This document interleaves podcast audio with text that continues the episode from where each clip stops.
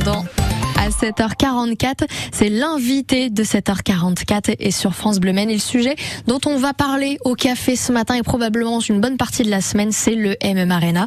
Il a un nouveau nom.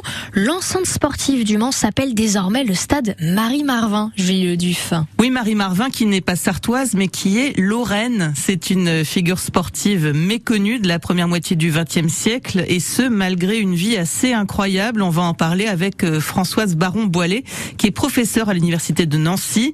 Françoise Baron-Boilet, vous avez consacré un livre à Marie Marvin. Est-ce qu'elle mérite, si on peut dire, de donner son nom à un grand stade? Oui, elle mérite parce que euh, son, engagement dans l'activité physique, il est euh, extraordinaire à l'époque où, euh, où elle l'a fait et parce que c'est un personnage qui a transgressé les normes sociales de l'époque.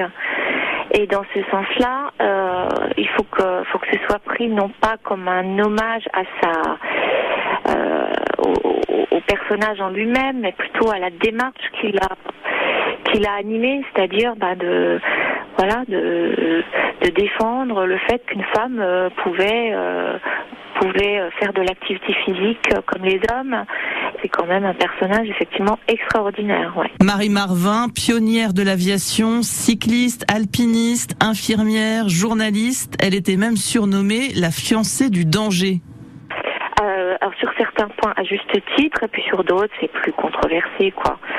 Par exemple, moi j'ai pas trouvé la stat que bon, elle avait, elle aurait demandé à participer au Tour de France en 1908. Alors ça, elle lui a été refusé parce que c'était voilà, c'était une épreuve masculine. Et euh, il est écrit qu'elle aurait fait le, les étapes après, enfin après les hommes qu'elle aurait fait. Mais par exemple là-dessus, moi, j'ai pas trouvé trace de, de ça. Donc il y a certaines choses, euh, voilà, il hein, faut, faut être prudent, mais néanmoins sur beaucoup de, de, de ces performances, notamment tout ce qui est sport d'hiver, euh, elle a son brevet de pilote en 1909. Et voilà, c'est les tout débuts de l'aviation. Donc, euh, bon, elle a aussi, après, surtout après la Première Guerre mondiale, elle a surtout milité pour l'aviation sanitaire. Euh, elle a fait des conférences. Euh, voilà, là-dessus, oui, elle gagne à être connue par rapport à ça. Le Grand Stade du Mans devient en fait la première enceinte sportive de cette taille en France à porter le nom d'une femme. Et ça, ça va permettre de faire connaître un peu mieux Marie Marvin. Ça doit vous faire plaisir, Françoise Baron-Boilet. Dans la région, il y en a qui aimeraient qu'elle rentre au Panthéon. Moi, j'irai pas jusque là, mais je trouve que c'est un stade de foot, c'est merveilleux. c'est merveilleux. Elle reste quand même une, une, pionnière et son côté transgressif me, me plaît beaucoup. Et je renvoie à votre ouvrage intitulé Marie Marvin à l'aventure du sport. C'est aux éditions L'Armatan.